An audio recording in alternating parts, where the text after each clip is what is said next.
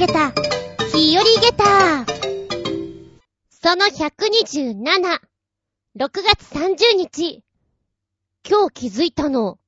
うちの近所の畑に、ひまわりが咲いてるんだけど、早いやね。4本、ニョキーンと。伸びていて、お天道さんに向かってさんさんと、小柄だったけどね、ああ、夏なんだな。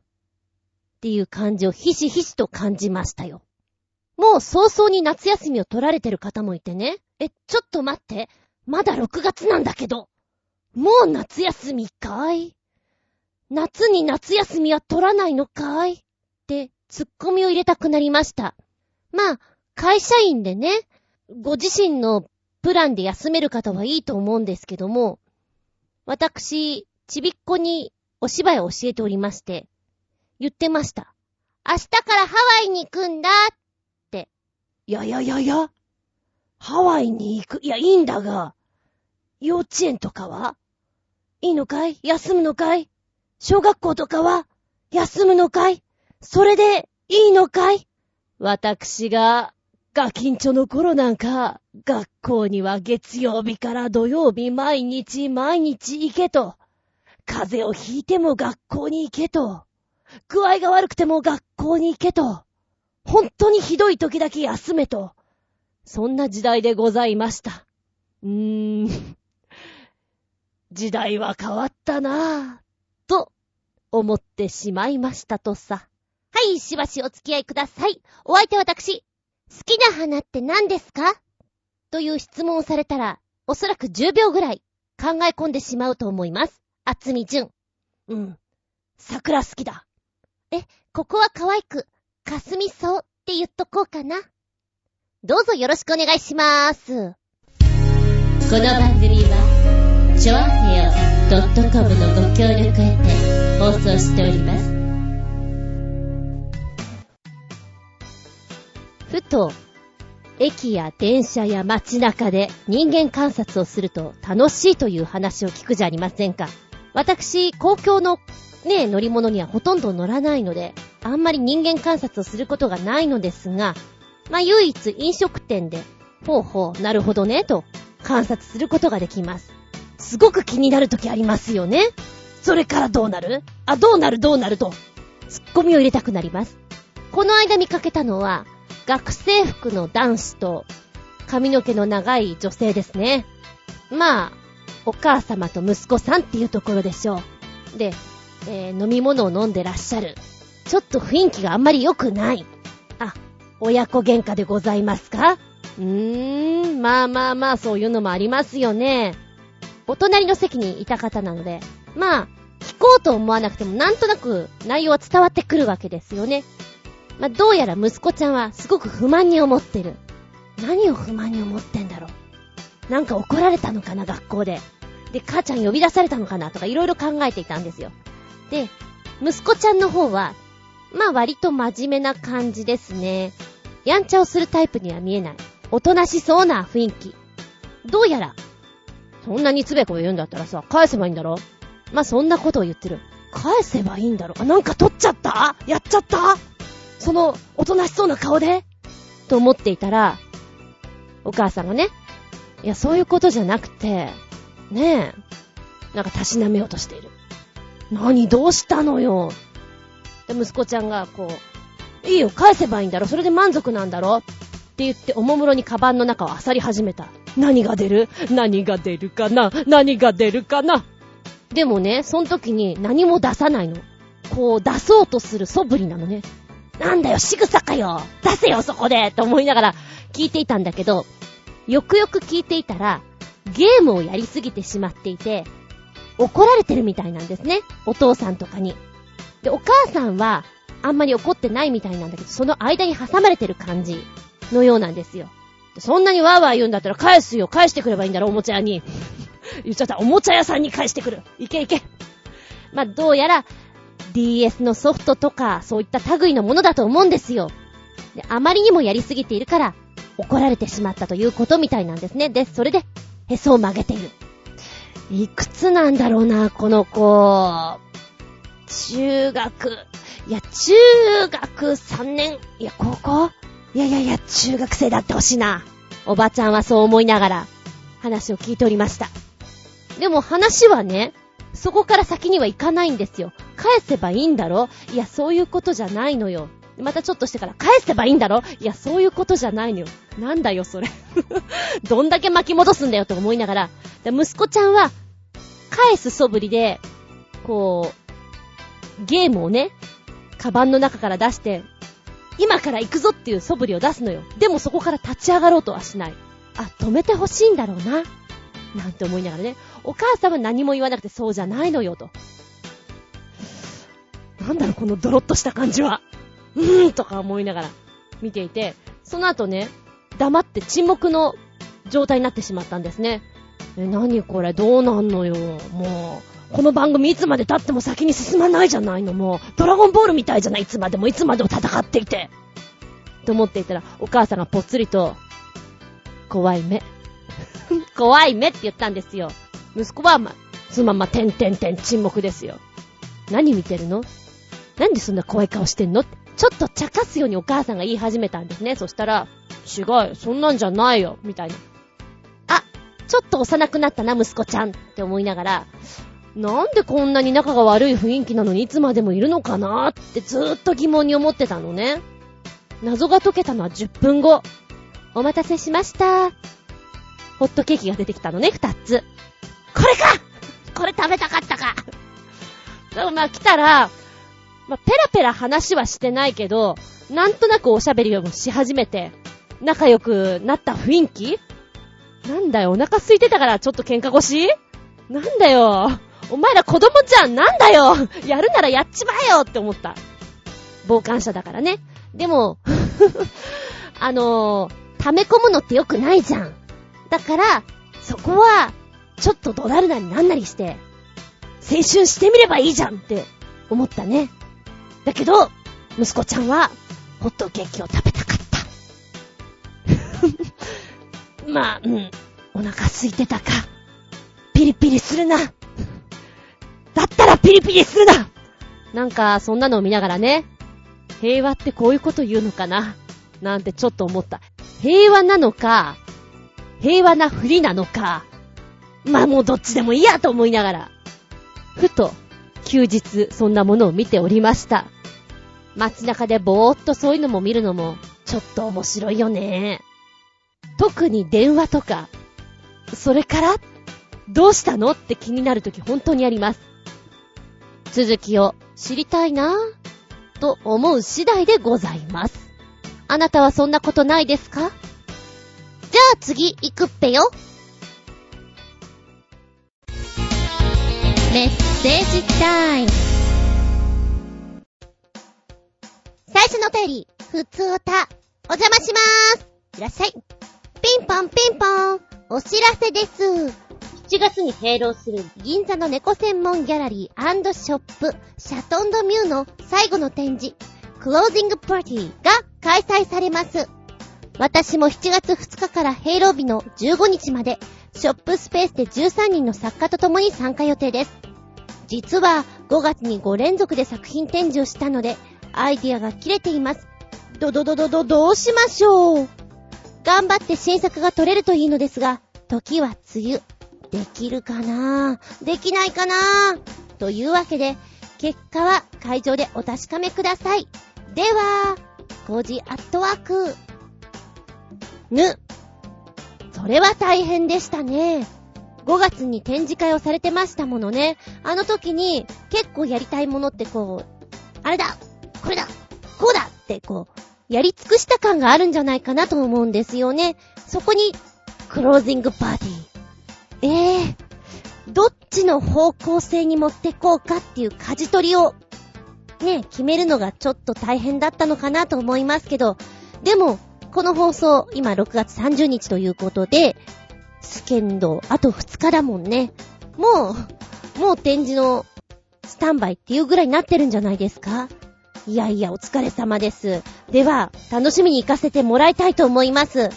こちらのシャトンドミュー、クロージングパーティーは7月2日から15日水曜日まで、12時から18時30分までやってます。8日水曜日はお休みですのでご注意ください。コメントとして、2年間ありがとうございました。感謝を込めて、落書きコーナーで記念の足跡を残そう。だって。あら、コージアトワークさんのバンズワーイの写真、いいですね。バンズワーイあ、もう一つコメントあるよ、コージアトワークさんのね。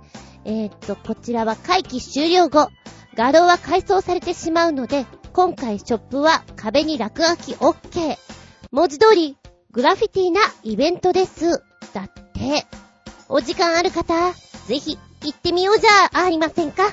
メッセージありがとうございます。そしてもう一丁。ふつおた、お邪魔しまーす。いらっしゃい。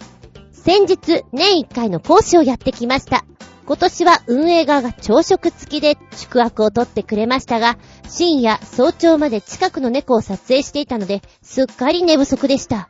しかし、人に物を教えるのは大変ですね。眼性疲労で撮影中もピントが来てるかどうかわからない始末でした。ずんこ先生はすごいなぁと思います。しみじみ。では、あら素敵。朝食付きのお宿ですね。なんだかそれだけで、ずんこ先生はテンションが上がってしまいそうです。ねえ、教えるのって大変だなぁと思うけど、堅苦しくなっちゃうと難しいので、私は遊んでるような気持ちでやってますけどね。うん。まあ、若干それは私にとっていいストレス発散になってるんじゃないかな。そりゃたまーに、ちゃんとした芝居したいなと思うけれど。うん。これはこれでありだなと、最近思ったりもしてるんですよ。でもコジャットワークさんもね、好きだからこそ、深夜早朝、寝不足になって、目の下に熊太郎、熊五郎がいたとしても、撮影してしまう自分。そんな中で教えをするのも、いいんじゃないですか。ちょっと疲れちゃったなーなんて思いつつも、今だからこそできることなんじゃないかななんて思っちゃいます。いっぱい働いたぞいっぱい寝るぞーって、幸せを感じる瞬間でございます。コージアットワークさんはどうかな？メッセージありがとうございます。お次は超新星ひなチョコよっぴくん。メッセージ。なんだかよくわからんが、世界中にあるらしい？人力で動かす観覧車集です。これはこれで楽しいんじゃないの？が一本。で、これぐらい大きくても人力で回せるんだね。というのが一本。二本送ってくれましたよ。はい、ポチッと押すと出てくるのがね、こんなタイトル。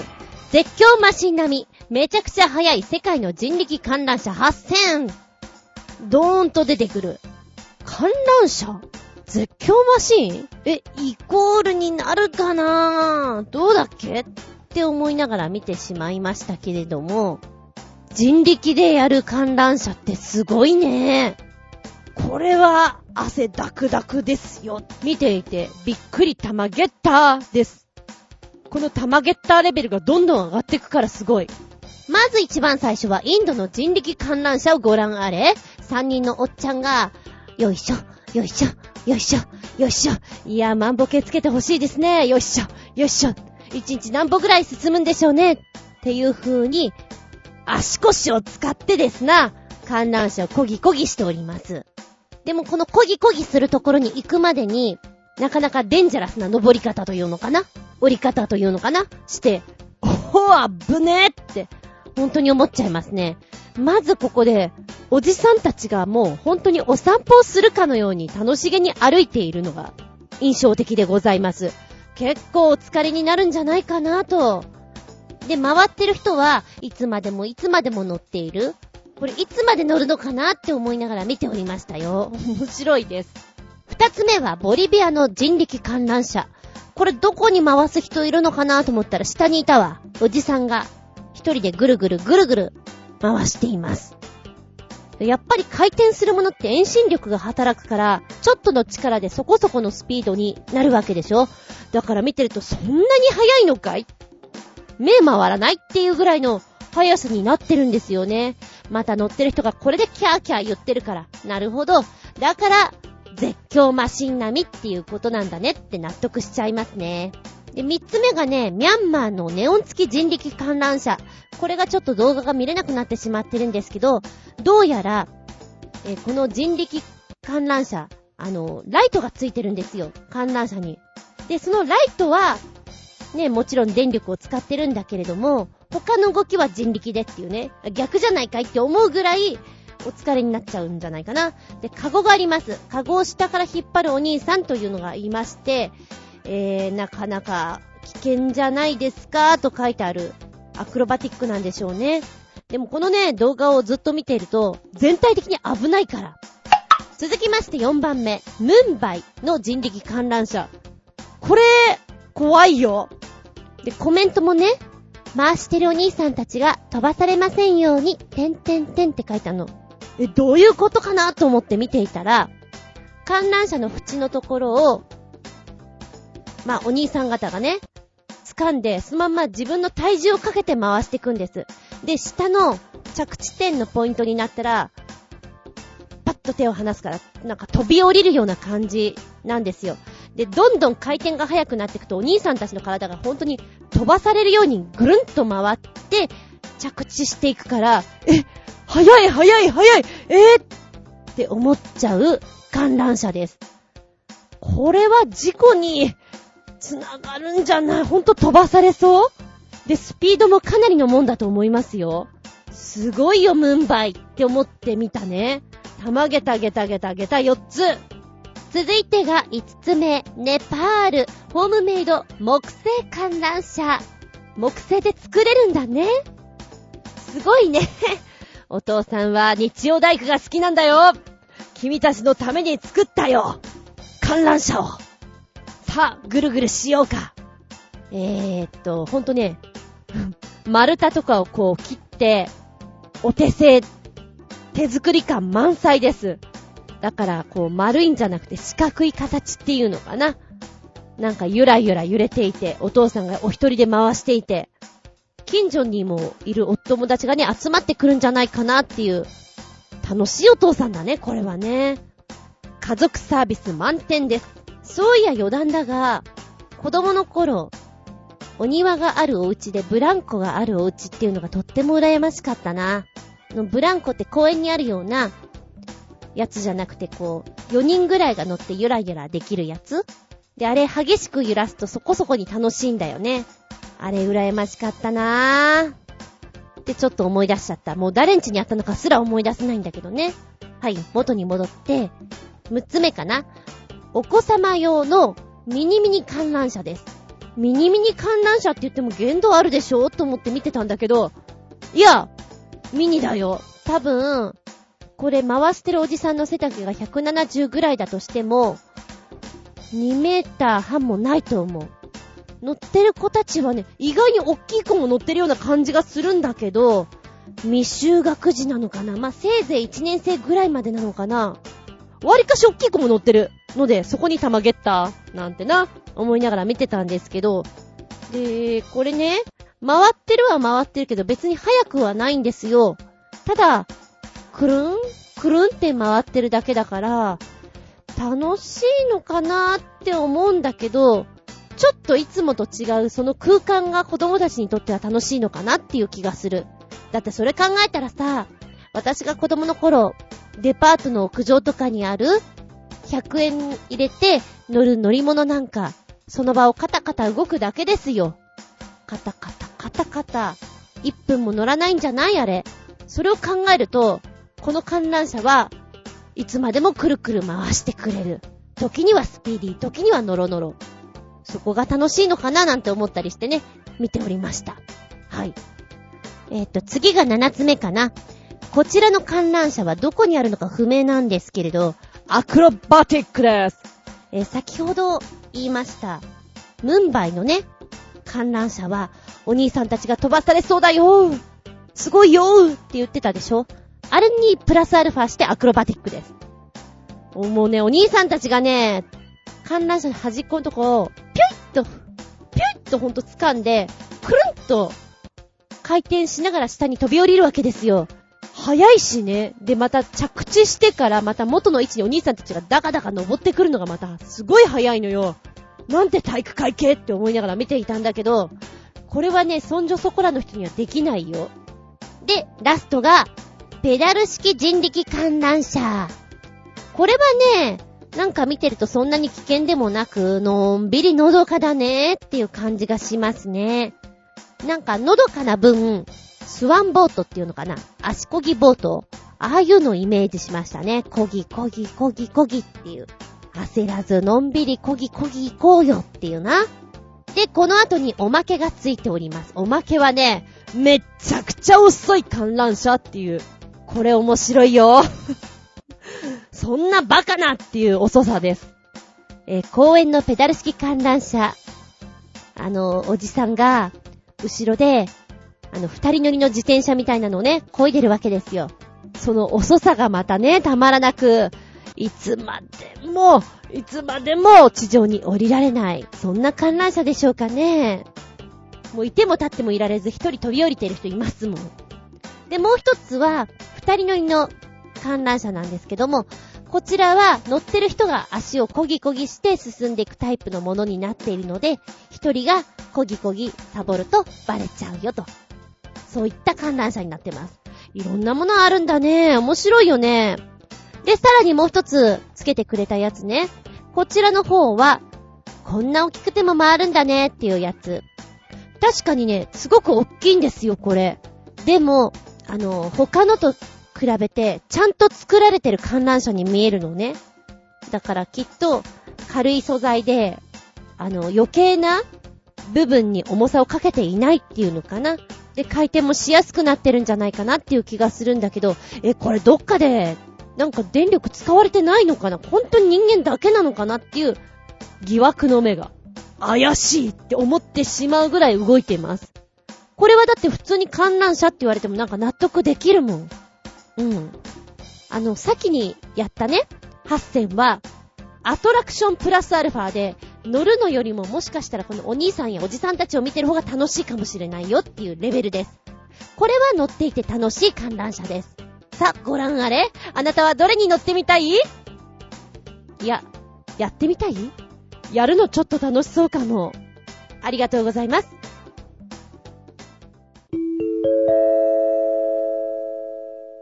ただいまより、ずんこ先生のレッスンを開始いたします。今回はワークショップの話をしようかなと思います。えー、厚みは、時代劇所作を2コマ受け持っておりますけども、なんか今回はね、蓋を開いたら結構面白いのがあった。例えば、ミュージカル。まこれは定番。だけど1日でやるのは難しいなって思いながら。続いて、テーマパークダンス。おー、これすごいな大人気なんだって。あっという間に枠が埋まったって言います。ほうほうほうほう、そうですか。空手。今回3個もあった。いいんじゃない？こういうのどんどんやるべきだと思う。もっと盾とかもあればいいなと思ったけどね。さらには、ボーカルユニットっていうのもあった。多分これはアイドルユニット的なダンスをやって、歌をやるんだろうなと思ったけど。で、あー、この、この枠私教えたかったなって思ったのが食レポ。すごいやりたかった。まあ、残念ながら私は時代劇所作になってしまったんだけれども、で、まあ自分はね、えー、今回、年長さんと1、2年生、3年生ぐらいまでだったかな。このチームを受け持ったんですよ。で、もう一人の先生は、そこから上の4年生から中学生レベルっていうのをやっていて、少しだけ時間のズレがあったので、見学したんですよ。やっぱ大きいと違うね。こうやりなさい、ああやりなさいが、もうなんか淡々と伝わるのって素晴らしいなと思った。私なんかは年長さんとかだから、はい、まず手を出して三角を作ります。これを床に置きますよ。じゃあこの三角のとこにおでこを近づけます。だけどね、おでこが床に近すぎると貧乏人になっちゃうから。皆さんお金持ちでやってください。はい。おでこそんなに近づけないでね、なんていう言い方をしてるんですよ。で、じゃあ手は、起き上がったら1、2って戻すんですよ、なんていうふうに、全部一個一個説明つけるんですけど、おっきい子違うもんね。はい、1。はい、2。はい、3。カメラ見る、みたいな。それで伝わるから、あー、素敵だなって思った。で、もう一人の先生のやってる説明の仕方を聞いてね、なるほど、これを伝えたら、ちっちゃい子にもわかるかなーなんて思いながら、はい、おじいちゃんおばあちゃんにならないようにして立ってください。床に手をつけると、ほい、おじいちゃん見つけたおじいちゃんじゃないよ。おばあちゃんじゃないよ。はい、手つけないで立ってください。そんな言い方をして、ちょっと、ずんこ先生も、他の先生の見学してお勉強させていただいた次第でございます。面白かったのが、私がやりたかった食レポですね。5コマありまして、2コマは、まあ、通常私たちと同じようなお芝居をされてるね。演技の先生がつけてました。で、あと3コマは、リンゴ先生って書いてあったんですよ。あ、リンゴ先生って関西のリンゴ先生来たんだと思って、前に何度かね、台本とかもらったりして、会ったことあるんですよ。あ、嬉しいな、見学しようと思って、見に行ったら、男の先生なんですね。あれ？リンゴ先生と言ったら女の先生のはず？はて？と思って、近場にいる職員の方に聞いたら、リンゴ先生は、あれ？っ て言ったら、あ、あの方は芸人さんでリンゴさんって言うんです。あれ？って思って、リンゴって名前なかなかないでしょ？あれ、ポピュラー？びっくりした。同じ漢字でリンゴ先生っていうのがそんなにいるものかと。で、今日の食レポ3コマは芸人のリンゴ先生がやりますっていうことで、ああ、そうなんだ。じゃあ、うん、あ、うん、まあ、うん、見ます、ちょっと見ますって言って、後半をちょっと見させてもらったんですよ。3年生ぐらいだったかな ?3、4年生ぐらい。えー、っと、先にやった食レポの時間帯は、エアーで、想像で食レポをやってたんですって。なるほど。演技の先生だからやっぱりそこまでイメージさせるか。私も多分やるんだったらそっちをやったなと思ってたの。で、芸人さんの方を見てたら、やっぱ芸人さん面白いね。あの、本物使ってやってて。はい、じゃあ今から30秒使います。絶対にこの言葉を入れてください。って言ってんでね。で、美味しいとは言わないでくださいって。なるほど、縛りが出たよって思いながら、あの、お菓子がね、いくつかあるんです。おせんべいみたいなものとか、ラムネ、グミ、いろんな味のものがありました。で、子供たちにどれ食べたいって言って選ばせて、よーい、スタートもぐもぐタイムから感想言うまで30秒間でやらせてたんですよ。やっぱ実際食べ物を食べてる時の顔っていいもの出るよね。これはどんな味かなっていう顔してる時すごくいい顔してたもん。あとコメントがうまい子。あ、この子食レポいけるわっていう子も何人もいたし、ラムネを食べた子が、口の中が粉っぽいような、なくなってしまったような、と言ってて、粉っぽい。うん、確かにそれは面白い言い方だな。聞いててこっちも勉強になる。まさかその言い方するとは。で、やっぱりさ、食レポするっていうことは、この、このおやつ美味しいですよ。食べてください。このお店すごいですよっていうことをポイント置くじゃないですか。やっぱ小さい子はそれ分かってないから、うん、なんかパリパリしていて、子供でも大人でも食べられる優しい味です。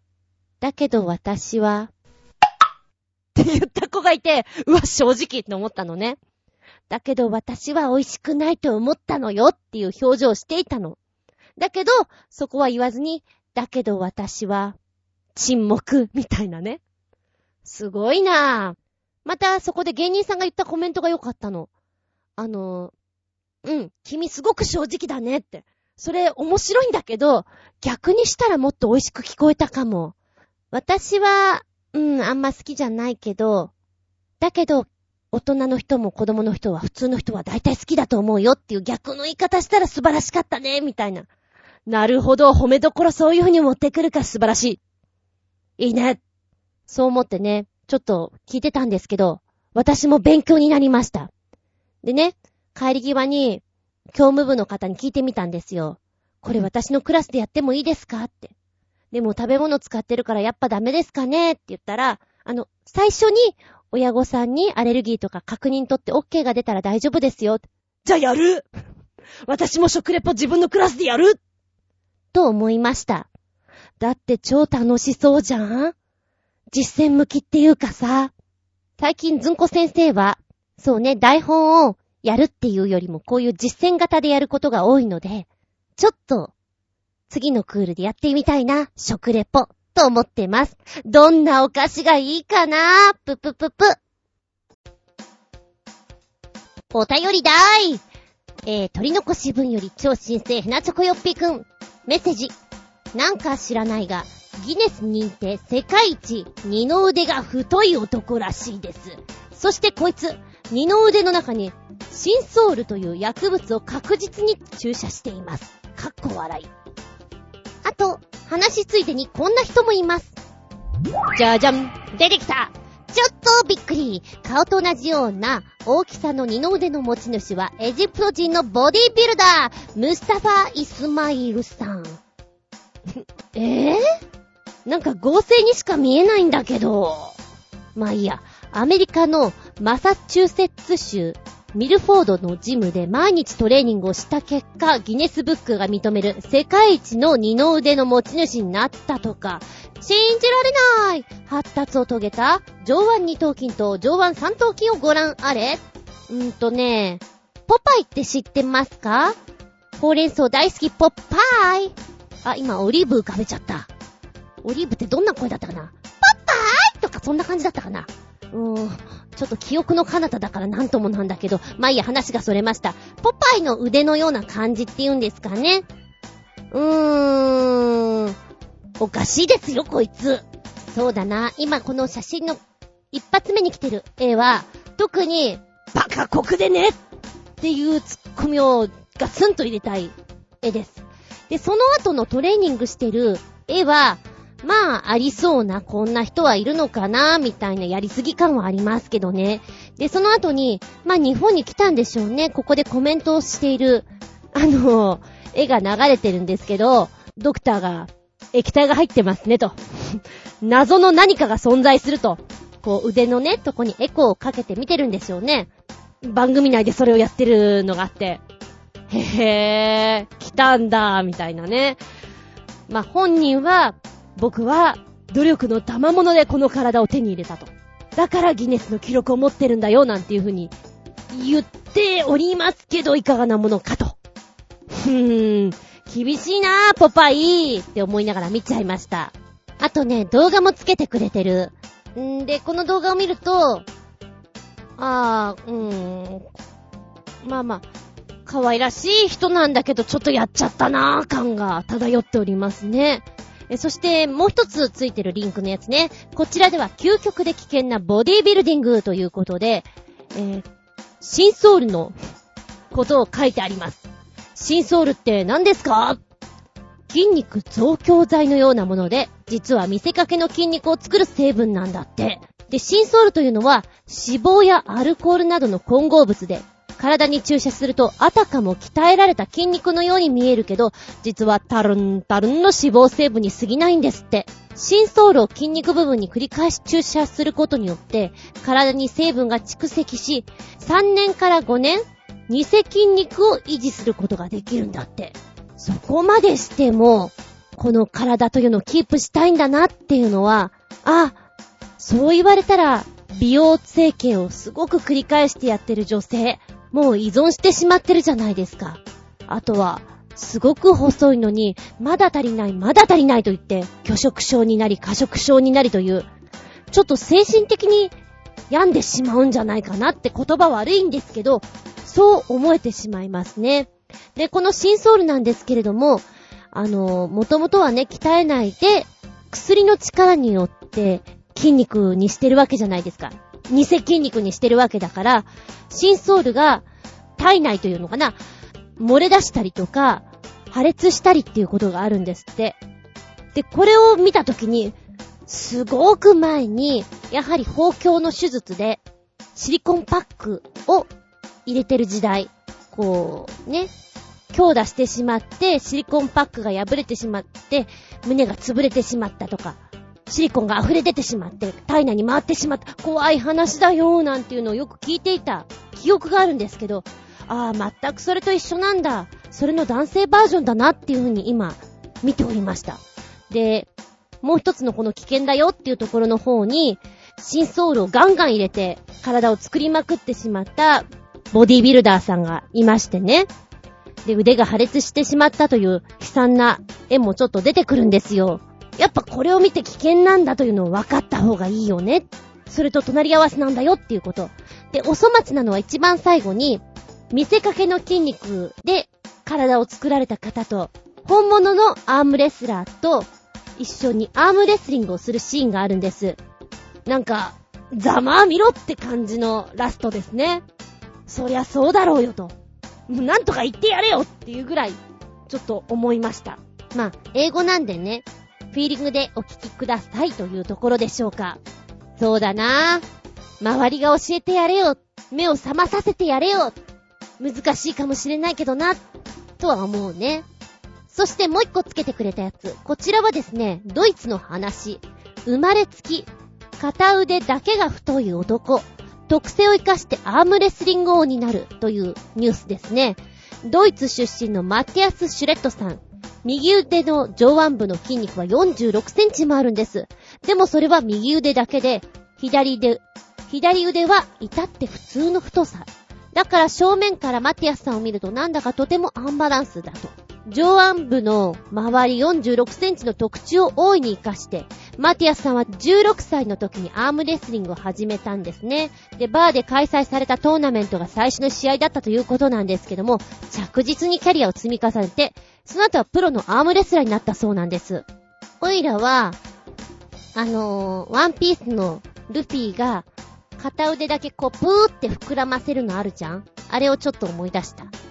だけどこの下の方の画像をブーっと見るとね、この下の方の画像をダーッと見るとですよ、カニさんとか出てきていて、なんか、ああ、みんな面白いとこ突っ込んでくるなと思って見ておりました。そうか、その辺行っちゃうかと。なんか、北斗の剣とかも 出てきたりなんかして、いろんなキャラが出ておりますな。さっきお話ししていた、あの、エジプトのあの方も、ここでお目見えしております。うーん。まあいろんな人いるんですね。まあ最初のエジプトのやつは、なんとバカゲタ。ゲタ。もう信じきってるからな。なんて言っていいんだろうな。なんとバカゲタゲタよ 4.5! で、ドイツのマティアスさん。なんだかさ、ちょっとほら自分の右腕だけ太さが違うとかってちょっとブルーになってしまうと思うの。でもすげえ頑張ってるところがとてもいいお話。気分盛り上げた。頑張れ、下駄5つ差し上げたい。ありがとうございます。続いては、今週送っていただきました、超新星ひなチョコヨッピーくんメッセージ。なんか、螺旋階段が好きなので、世界の螺旋階段集です。が一つ目。で、中国にある螺旋階段です。が二つ目。で、螺旋階段にまつわる不思議なお話が三つ目。つけてくれましたよ。まずは一つ目をポチッと押す。きたきたきたきたぐるぐるぐるぐる。世界の螺旋階段まとめ画像ということで、螺旋階段、もともとは上から見て時計回りに作られているそうです。城の中へ攻めてきても、下から登ってくる敵。かっこ、右利きの想定が、剣を振り回しにくいようにと設計されてるんだって。へえ、へえ、へえ、そうなんだ。そんな螺旋階段、現代ではアーティスティックに扱われています。あなたも螺旋階段の魅力に吸い込まれてみてはいかがでしょうかぐるぐるぐるぐるって書いてあるよ。やだ、そうなのちょっと面白いんだけど。で、今から29の画像がドドドドドンと来るわけなんだけど、カラフルなのもありーの、あの、螺旋階段という根本からなんかガラガラガラって壊される感じがします。デザインが素敵だわ。うわぁ。3番目は確実にラピュタだよね。そんな気がする。おー。なんでしょう。4番目なんか、迷路みたい。かっこいい。ちょっとクモの巣みたいな迷路みたいな面白いです。こんなに雰囲気違うんだね。6番もなんかチューブの中みたいだよ。素敵。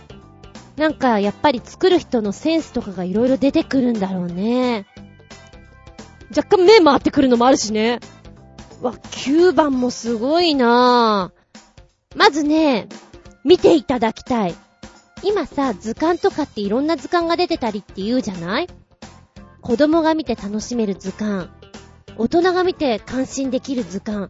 まさに大人が暇な時に見ても、おーって思える図鑑だと思います。いや、図鑑じゃないんだけど、これは。図鑑にしてもいいんじゃないかと思います。何この12番。すごい。なんか、どうなってんのっていう感じがするぐらい。ファンタジーな感じほうほうほうほう。うほう、14番目もあるな、くるくるだ !15 番なんかは、こう、タイムカプセルでこう、未来に運ばれていきそうな、そんな雰囲気でもありますし、わ、これなんか換気扇に見えるな換気扇じゃないんだけどな。あー、17番なんかちょっと貝みたいだよね。この丸いのがとっても吸盤みたいで、一瞬、タコって思ってしまった、そんなセンスのない自分がいるんですけど、貝みたいです。うわ、18番もいびつだわ。楽しい、本当にこれ、図鑑であればいいのに。あったら買うかもよ。飽きないよっていう感じです。螺旋階段ツアーとか楽しそう。目もありそうだけど。25番なんかほんとアートだよね。すごいね。楽しい。いや、これね、あのー、話で聞いてるだけじゃなくて、本当に画像で見てもらいたいです。そして今度は中国に行くあるよ。中国。中国のはどんな螺旋階段かな？おほーおーあのー、かりんとうみたい 意味がわかんないか。すっごい伸びてるって感じ。グワーンって伸びてる。目回るぞ、これ。あー、今思い出した。あの、目回るぞ、螺旋階段って言うと、銀座でバイトしていた時にですね、お店は5階にあったんです。で、エレベーターに乗れる人数っての決まってますよね。5人なら5人と。で、お客様が、まあ、5人ぐらいいて、で、お見送りでママが一緒に乗ります。で、女の子はどうするかっていうと、お見送りのために、ハイヒールのまんま、螺旋階段をカンカンカンカンカンカンって、エレベーターよりも早く降りて下で、エレベーターがパーって開いた時に、ありがとうございましたって言って、お辞儀ができるレベル別にそうしなさいと言われてるわけじゃないんだけど、そうしたいなっていう動きがあって、やってたんですよね。目回るよー。おいらね、階段の登りより得意な、得意？得意っていう言い方はないな。でも、好きなんですよ。こう、学校とかさ、建物の中で大急ぎで階段をブワーって降りてくのとかすごく好きなの。もう、飛び跳ねるかのように行くのがすごく好きなんだけど、でも目が回るレベルっていうのかな。この中国のはなかなかデンジャラスだよ。足腰使うよ、カンカンだよって感じでしょうか。うー、すごい。こちらの階段なんですけどもね、中国河南省にある景勝地と呼ばれている場所。高さは約300フィート、90メートルの階段がありまして、断崖をよじ登るという雰囲気です。でも、危険を犯すことなく登山の醍醐味が味わえるということで設けられたそうなんです。しかし登るにはちょっとした制限があります。まずは心臓や肺などの疾患がないこと、そして60歳未満であること。それらを書類に記入し、署名をして初めて足を踏み入れることができるんですって。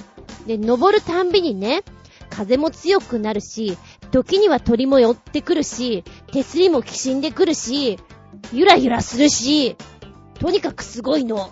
天国への階段。本当に天国の階段にならないようにしなきゃねっていうことで入場制限がされてるという場所です。すごいね。あの、この階段の作られてる場所が本当にすごい。で、このサイトのずっと下に降りていくと、いろんな景色が、ザーッと出てるわけなんで、これを見ることができるんでしょ？何段登んなきゃいけないのかわかんないんだけど、でも、その価値はあるのかもね。これでもさ、確実に筋肉痛だよね。どのぐらいで上に登ることができるんだろうか。うわ、行ってみたいね。でも、60歳っていう年齢制限がまた厳しい。で、今ね、別のサイトの写真を見たんだけど、そちらの方ではこの階段にぎっしり人が登ってんの。こんな渋滞な感じで上に登ってくんのもきついよなぁ。ノロノロノロノロって。いろんなものがあるんだね。ここでも行ってみたいな。中国だったらそんなに遠くない。いや、遠いけど、ヨーロッパとかに比べたらまだ近いじゃん？と思うけど、いや、意外とそんなことないかな。交通的にね、発達してなかったらひどい目に遭うかもしれないけど、ここは観光地化されてるからそんなに大変なことにならないんじゃないかなと思いたい。ここは行ってみたいですね。さあ、そして三つ目は、不思議なお話。なぜ存在できるのか。聖ヨゼフの階段というお話です。螺旋階段で不思議な話なんてあるんだ。って思いながら今から読みますけども、こちらの聖ヨゼフの階段、通称、奇跡の階段と呼ばれてるそうです。目の前に存在しているものに疑問を感じる人は少ないですよね。もし自分の目の前にある当たり前のものが、なぜ存在できるのか説明できないものであったら、どう感じますか？それって不思議なものですよね。まあ、そんな出だしからスタートしてるんですけれど、こちらの聖ヨゼフの階段は、アメリカ・ニューメキシコ州サンタフェにあるロレットチャペルという修道院にあります。この階段なんですけど、長年にわたって世界中の建築家や物理学者が頭を悩ませていた。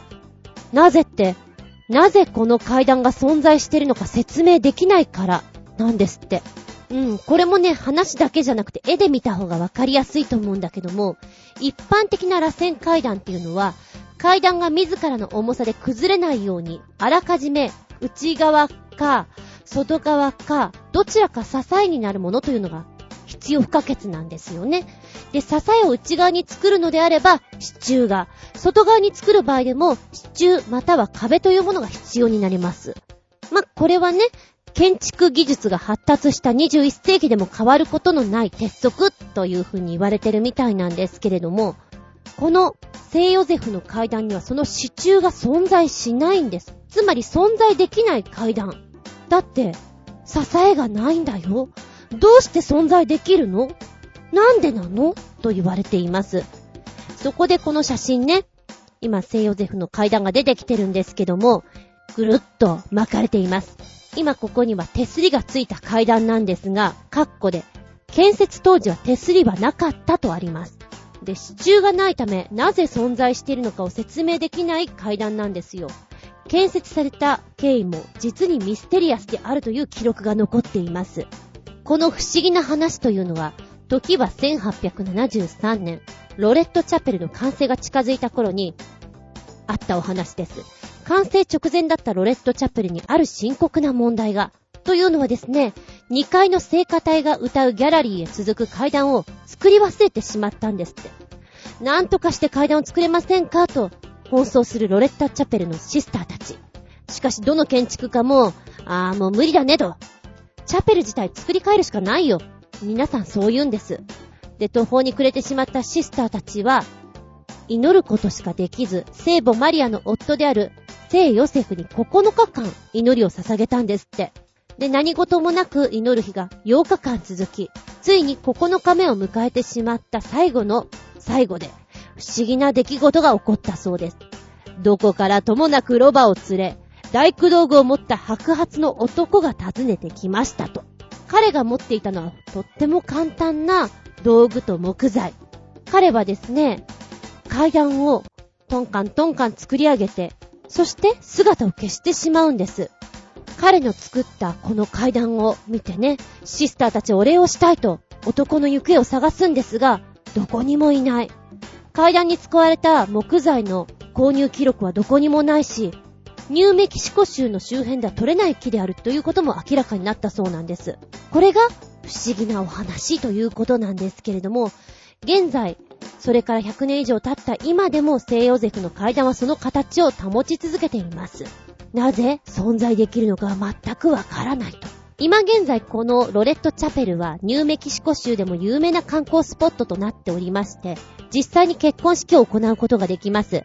えー、今写真にね、この螺旋階段のとこに聖歌隊かな？並んでいて、ずらっと並んでいて、存在できないはずのこの螺旋階段、存在してるじゃありませんか。なんだかとっても不思議な話。でもこんな場所だから、そんな話があってもいいかもしれないって思えてしまう。納得？なんだか、ねえ、きっとこうだよって種明かしする人もいるでしょう。だけどこういうお話があってもいいんじゃないかなって本当に思います。暖かくなるもん。なんだかね。ありがとうございます。お便り引き続き、水が苦手だという超新星ヘナチョコヨッピーくんからメッセージ。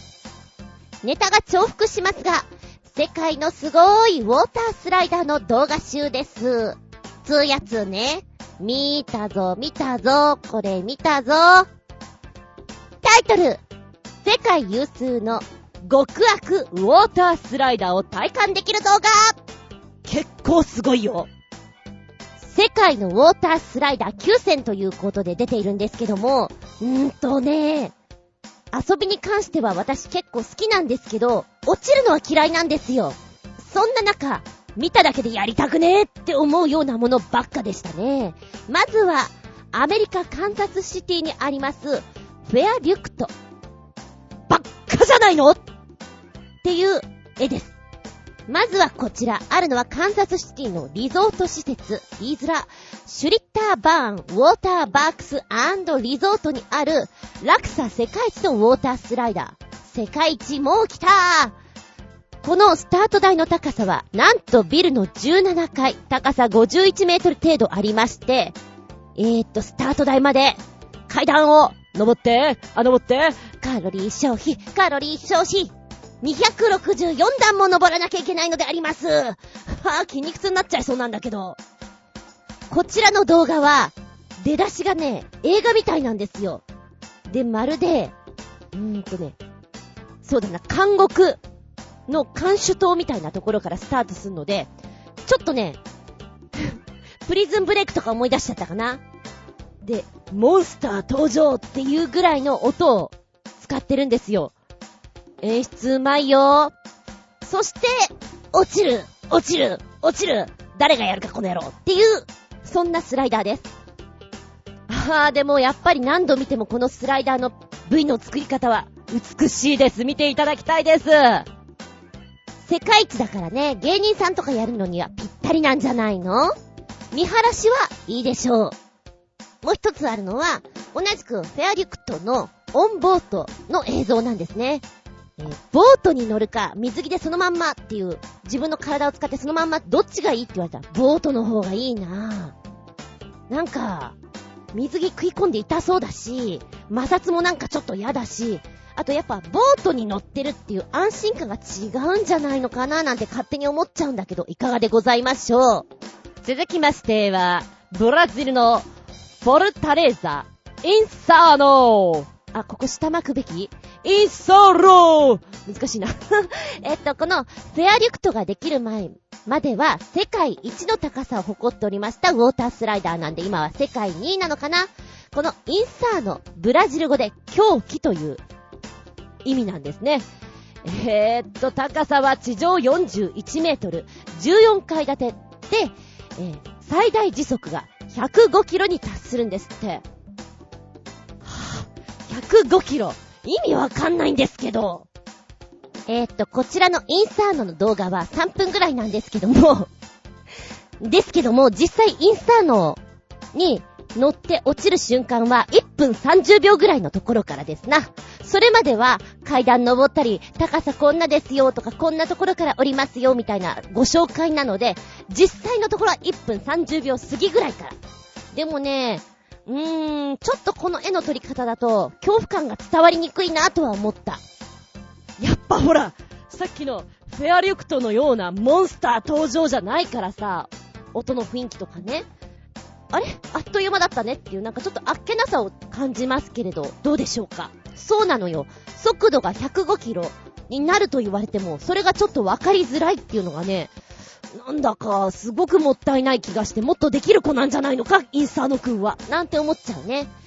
三つ目は、ドイツブレッテンベルクにあります、アクアルーピング。えー、こちらはですね、ほぼ垂直に落下するんです。ほぼ垂直に落下するって、これ、落ちてるよね。穴だよねっていうスタート。で、こちらはですね、えー約45度のループを一気に回ってフィニッシュに回るような感じで、無重力状態から急激にいろんな方向に G がかかるという、完全にチューブの中を滑っていく状態なんですよ。だから、あっちゃーこっちゃー、あっちゃーこっちゃって振り回されてるうちに終わってしまうパターンなんじゃないかと思うんですけども、でも、外見えないけど、安全ではあるなと思う。ああ、だけど、ゴツゴツ当たって痛そうな気はするよね。うん。落とされるのってでもちょっと嫌かも。なんて言ってたらね、同じくドイツ、ケルンなんですけど、ロケットスターターというウォータースライダー。こちらは、3、2、1、0、パッカーンと床が抜けるという。何この罰ゲーム的な落とされ方。ドイツはあれかな?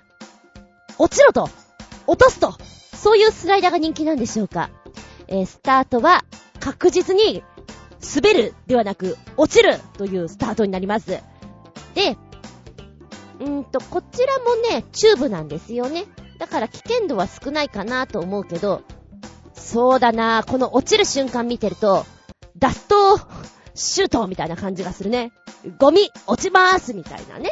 外が見えない分、うーん、怖くないような気もするし、見えたとしても見えないような気もするし、難しいとこなんだなと思いながら見ておりました。そして続いてはアメリカ、南フロリダにありますビッグサンダースライド。こちらはですね、オンボートです。暗いトンネルを抜けた先にチューブ状になってまして、左右に大きくゆらーりゆらーりゆらりと振られながら落ちていくというものなんですけども、そうね、これはなんか和気あいあいで怖くはない感じはするな。だから、仲間内と、ね、いっぱいでこうボートに乗って揺られている、一緒に楽しむというのに、いいんじゃないかな、なんて思いながら見てましたけど。お次は、ドバイ、バハマにあります、Leave of Fies。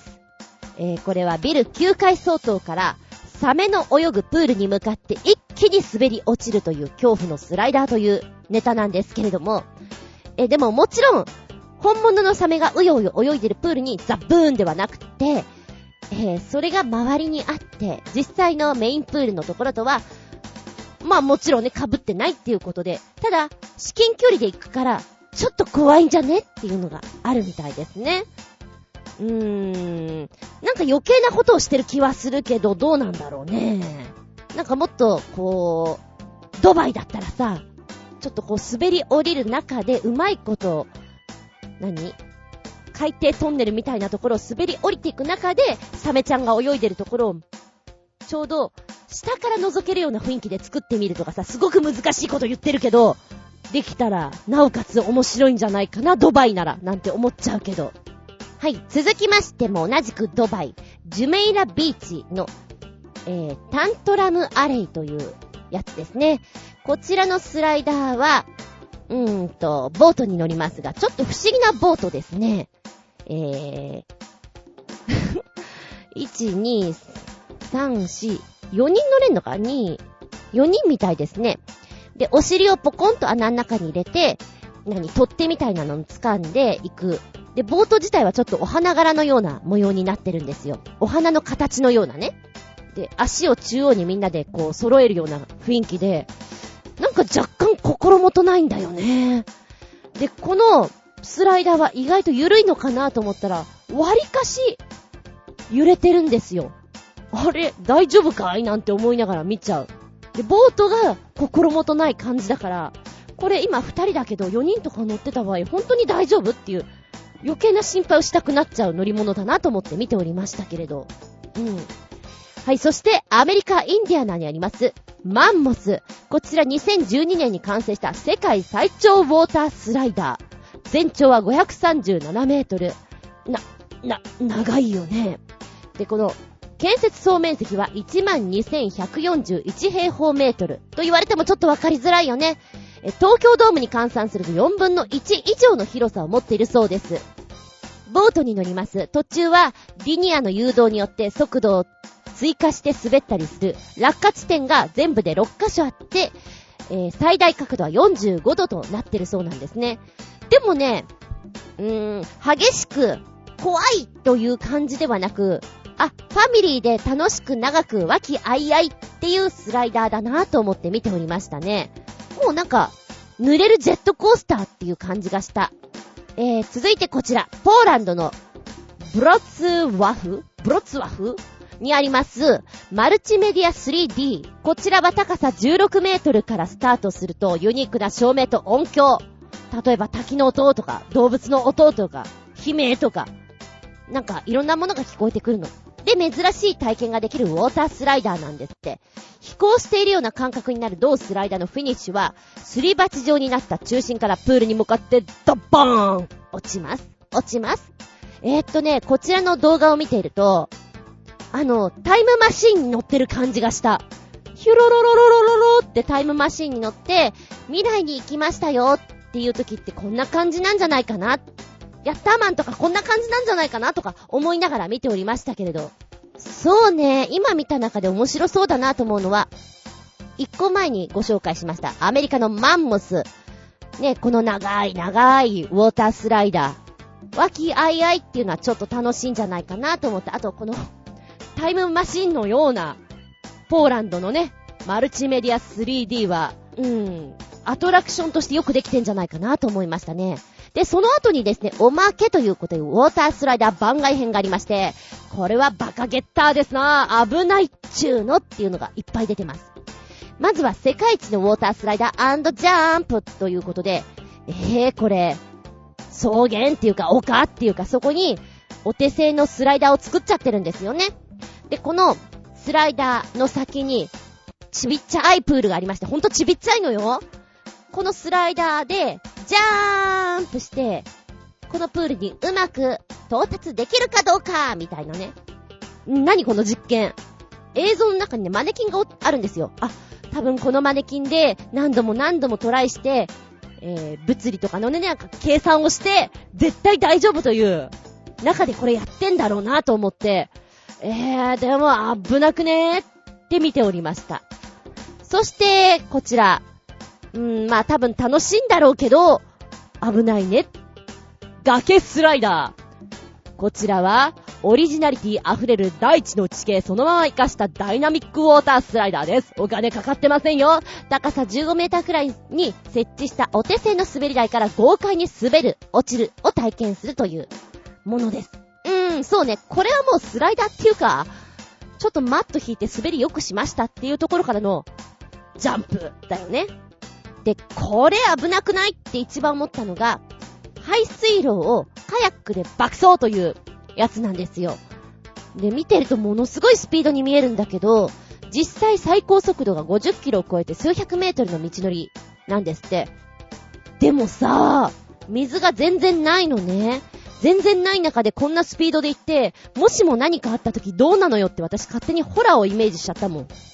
このままさーって降りてって、なんか、枝とかが出たりなんかして、何か余計なものがあったりして首が跳ねられてそのまま体だけ滑ってっちゃうんじゃないかなとか、もう首なしだよとか思いながら見ておりました。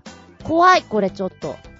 で、このオンボード映像は予想以上のスピード感で曲がりくねるコースで、カヤックを巧みにコントロールしてるんですけれども、この乗ってらっしゃる方が、ふわっはーとか言って、すっごい叫びながらやってんの。またそれが狂気じみててね。ご覧ください。危ないなーって一番これが思ったかな？うん。ウォータースライダー。そうだな落ちたくはないななんか、落ちてもいいことなさそうだし。で、どれだったかな？この中で、パッと見たときに、ビキニのお姉ちゃんがね、このスライダーやってんのよ。ビキニと思って、だこの印象が残ってるってことはオンボードじゃないのね。そのまんま身で落ちるやつ。そんなビキニで乗るってどういうこと？危ないでしょっていろんな意味で、あのー、私思いましたよ。はい。ありがとうございます。もう、かれこれウォータースライダーに乗ったのっていくつの時が最後かな ?20 代前半が最後なんじゃない？ねえ。子供の時はこんな迫力あるのなかったもんね。ゆるーいのがいっぱいあったからさ。いやいやいやいや、デンジャラスです。ありがとうございます。元気でソング、やる気でソング。取り残し分より、超新鮮なチョコヨッピくんメッセージ。もうがっかりだが、全言撤回。開き直って復活だ日本の女性ギタリスト列伝第3弾は、実機です。うまいね2曲つけてくれましたよ。1曲目、実機の Death and Reverse of the Soul。イントロが、すっごいかっこいいから。もう物語で使いたいなって思いました。私が思い浮かべたのは、対決のシーン。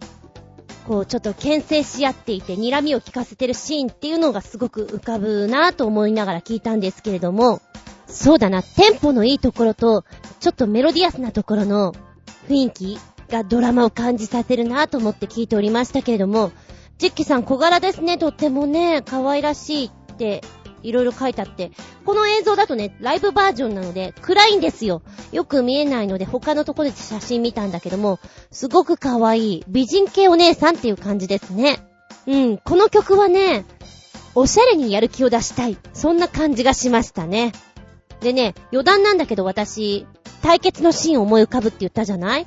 学生の頃に見ていた舞台、芝居、一本思い出しました。ちょうど世代的に好きな劇団っていうと第三舞台とか、キャラメルボックスとか、そういったところが挙げられてくるんですけども、やっぱりね、あの、キャラメルボックスの内容の中で、あ、これ面白かったなっていうのが、また会おうと龍馬は言ったっていう作品なんですよ。かいつまんで話を言うとね、何をやってもダメダメ男の主役がいるんですよ。仕事はツアコン。だけど、乗り物酔いにしてしまって、お客様と一緒にツアーに同行すると、もう仕事にならないぐらいゲロゲロなんですよ。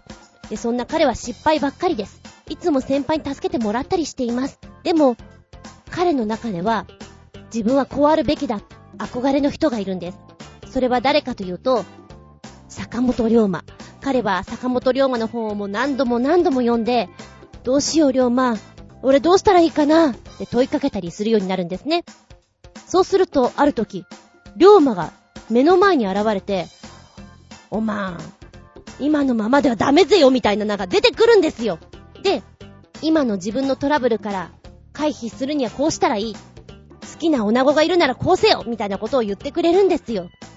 で、龍馬にね、励まされて、その主役は、あっちこっちにバタバタと動き回るわけなんですけども、やっぱりそこは敵方っていうのが出てきてね、龍馬が出てくるかと思えば、土方歳三が出てきて、あの新選組のいでたちですよ。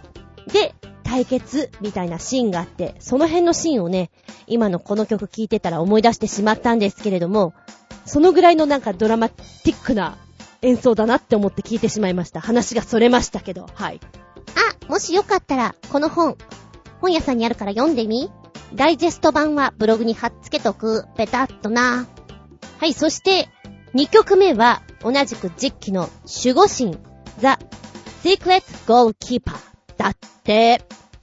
ゴールキーパーなんか変わったタイトルなんですけどって思いながら見たんですけれど、うん、うん、うん、うん。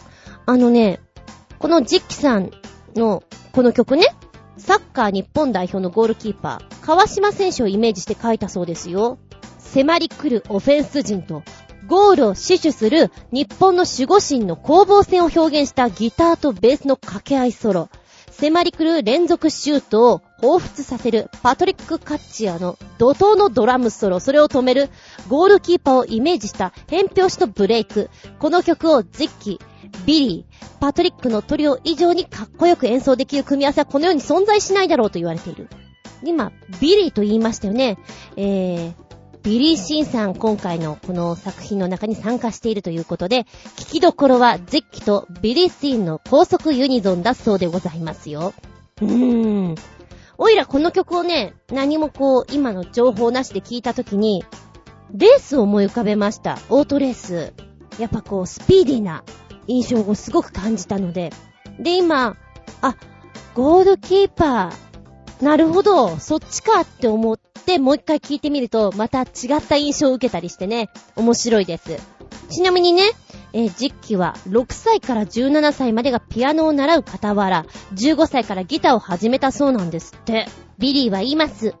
ジッキは小さなギターヒーローだ。可愛くて愛らしくて小柄で、40キロもないくらい細い。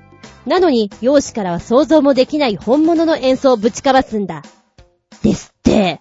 今ね、トップの方に、あの、決めた感じのジッキさんが映ってるんですけど、うーん、なんか別にお化粧しないあの素朴な感じの方も、すごく愛らしいですよ。なんか、こんなキメキメじゃなくてもいいんじゃないっていうぐらいです。あの、胸がすごい。見てごらん。何を？言わない。でも見てごらん。いい曲です、2曲とも。パンチがあってね、ありがとうございます。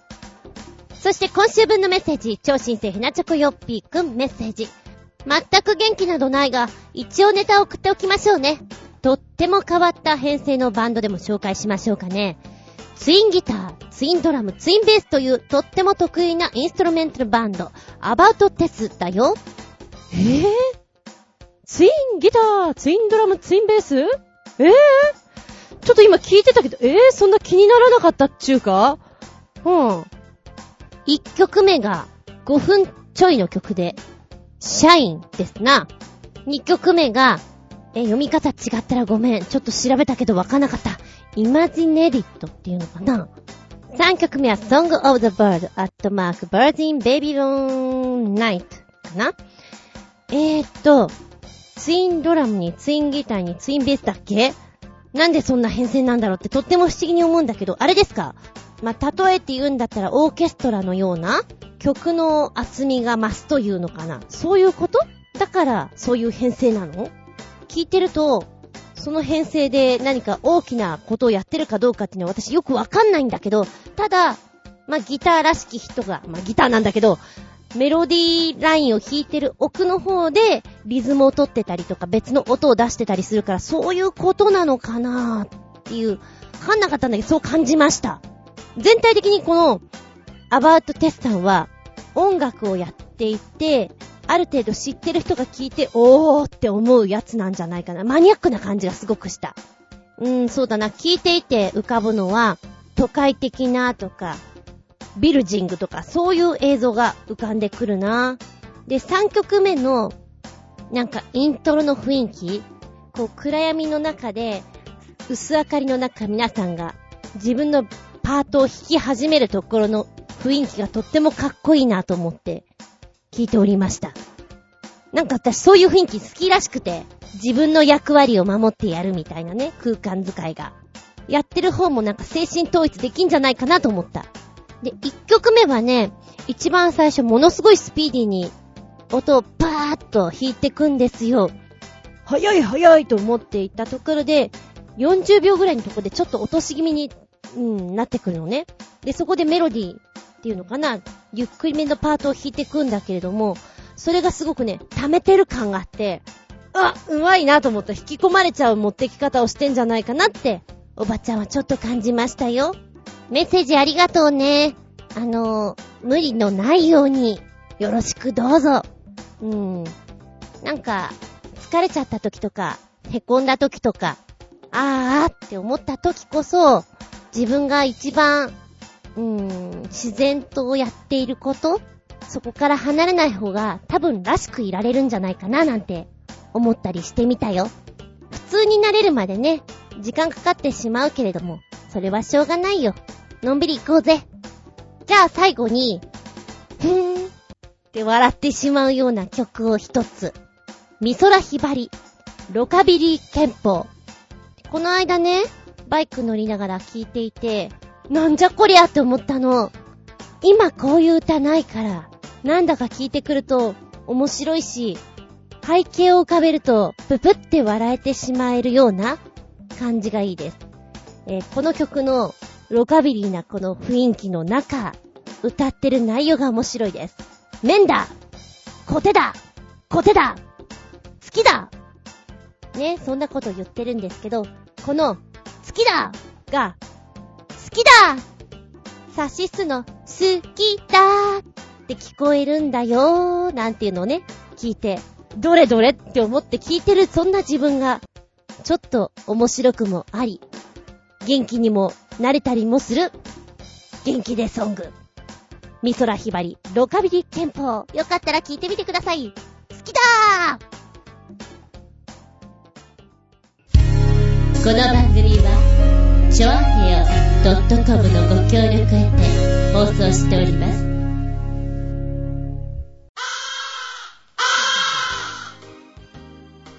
はい、ラストになってきました。本日も長々とお付き合いありがとうございます。次回は、7月14日、その128でお聞きいただきたく思います。7月で気温もじりじりと上がっていますな。上がるにつれて、テーマを、テンション上がるでいきたいと思います。もともとはテンションというと、精神的な緊張だったり不安だったりという、ちょっとこう張り詰めている様というのがあると思うんですね。いつからか気分が盛り上がってる時。わーいお前テンション上がってんなお前何暗い顔してんだよ。テンション低いぞお前このような使い方をする若者言葉。おいらも初めてテンション上げてって言われた時何言ってんのかさっぱりわかんなかった。あれは高校生ぐらいの時かよその芝居やってる人たちのね、劇団に行った時にテンション上げてテンションテンション何言ってんだっべ本当にわかんなかったよ。まあ、フィーリングでなんとなく掴みますよっていうのはあると思うんですけれども、あえて、そこを若者風にワクワクしたり、ちょっと自分の中でウーキウーキしてくるような意味合いのテンションだったり、張り詰めた緊張感という、そちらのテンションでもいいです。テンション上がる。どのようにおとりになってくれても構いません。あなたのテンション上がる時ってどんな時ですか？何があった時ですか？何と出会った時？そうさな。簡単に言うと、中学校のずんちゃんのテンション上がるは、毎週月曜、ジャンプの発売日。テンション上がる。高校生ぐらいのズンちゃんのテンション上がるわ。美味しいケーキがあるよ。上がる。大学生の頃のズンちゃんのテンション上がるわ。ねえねえ。すっごい洞窟あるけど行く？上がる。また、バカな話をしようとしております。いいんです。だって、こういうところでハメ外さないとね。次のテーマは、テンション上がるですよ。あなたの上がる教えてくださいね。お便りは、長編ホームページ、お便りホームからポチッと入っていただきますか。もしくは、パーソナリティブログの方にコメントを残して、もしくは、ものすごい直前に、こんなテーマでやりますから、と、出します。出すつもりです。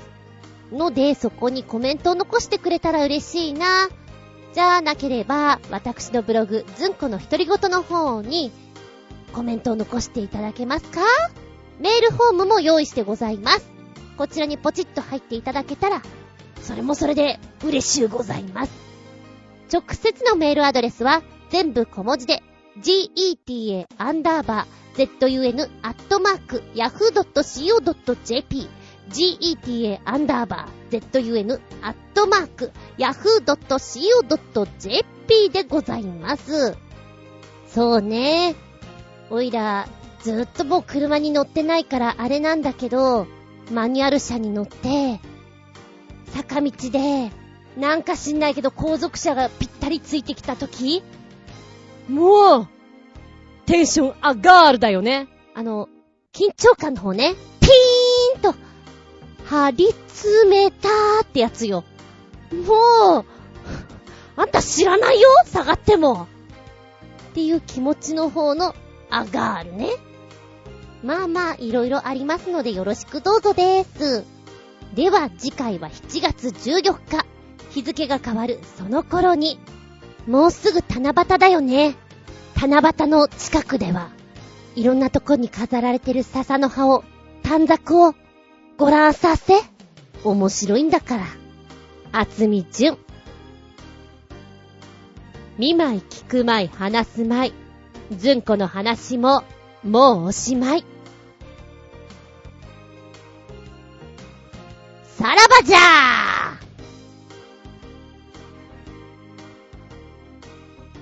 ードロローン。ちびっこに聞きました。今暑いじゃん。もう小学校ではプール入ってんだって。早くねおいらが子供の頃なんて本当に夏休みに入る直前に、1、2回入れたらよかったんじゃないかなって思うけど、もう3回も入ってんだっていいなぁ。大人の、うん、そうね、昔を懐かしんで、大人がこう集まってディスコフィーバー的なイベントってあるじゃないですか。大人のための競泳プールでご石拾いとかあればいいのに、ちょっと本気でやりたい。やってみたいあれ、好きだったんだよな。足で取るの。足の指を使ってな。ほにゃにゃにゃってこう。なんかストレスの溜まってる会社員とかさ、そういうことすると疲れが取れそうな気しない？なんか一心不乱に、ご石を拾う大人たち。